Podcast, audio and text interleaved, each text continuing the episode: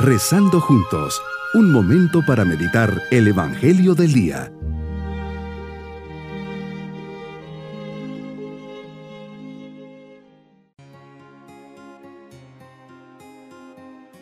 Les saludo en este día lunes de la primera semana de Cuaresma, siempre con nuestra mirada puesta en el Señor. Padre lleno de bondad, me acerco a tu presencia como un hijo que necesita misericordia. Tengo sed de tu amor y por eso vengo a llenar mis ánforas en tu fuente. Sé, Padre mío, que solo tú puedes llenar mi corazón, que nadie más en este mundo me conoce tan bien y que nadie ni nada puede amarme como tú lo haces.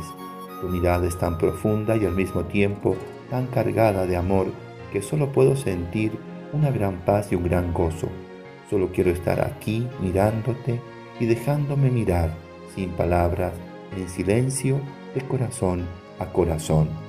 Meditemos en el Evangelio de San Mateo capítulo 25 versículos 31 al 46.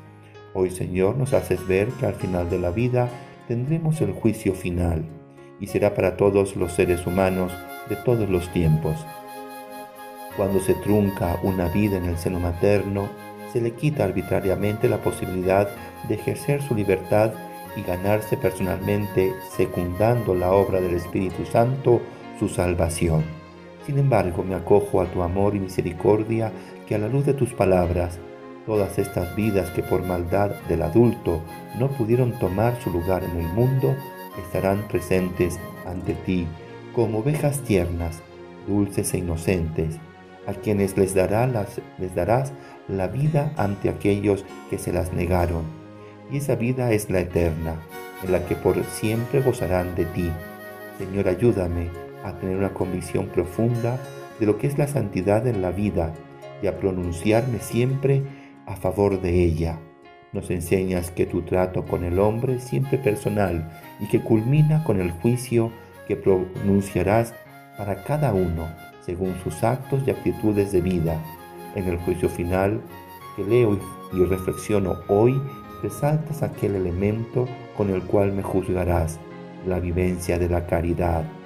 El día del juicio establecerás una línea divisoria entre los que hicieron y los que no hicieron las obras de misericordia que nos has enseñado. Los destinatarios de esas obras son los pequeños. Tener una actitud compasiva, un gesto de ayuda, de consuelo, de atención, por mínimo que sea, hacia los pequeños. Nos dices que ese mismo gesto o actitud la tenemos contigo. Nos invitas a ver en los demás tu rostro.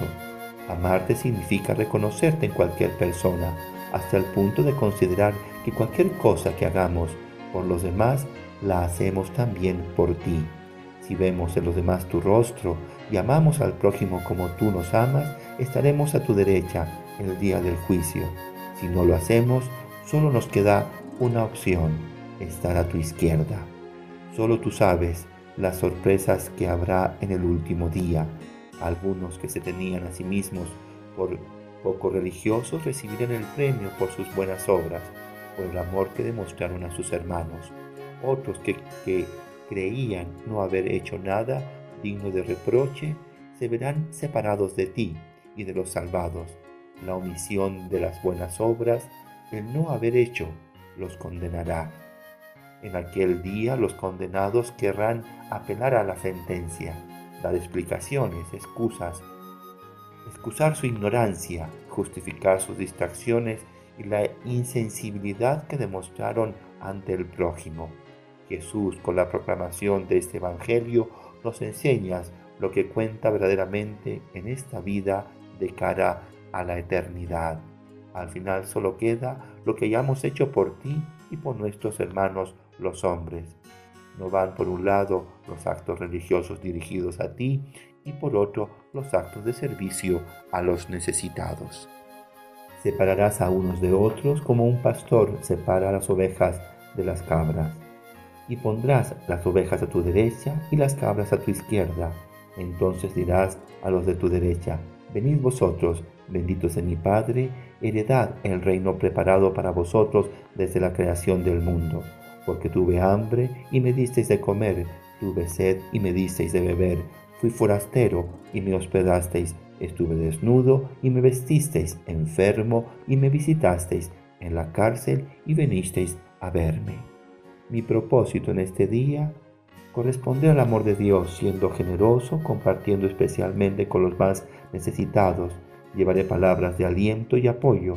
Por lo menos en esta cuaresma haré varias obras de misericordia.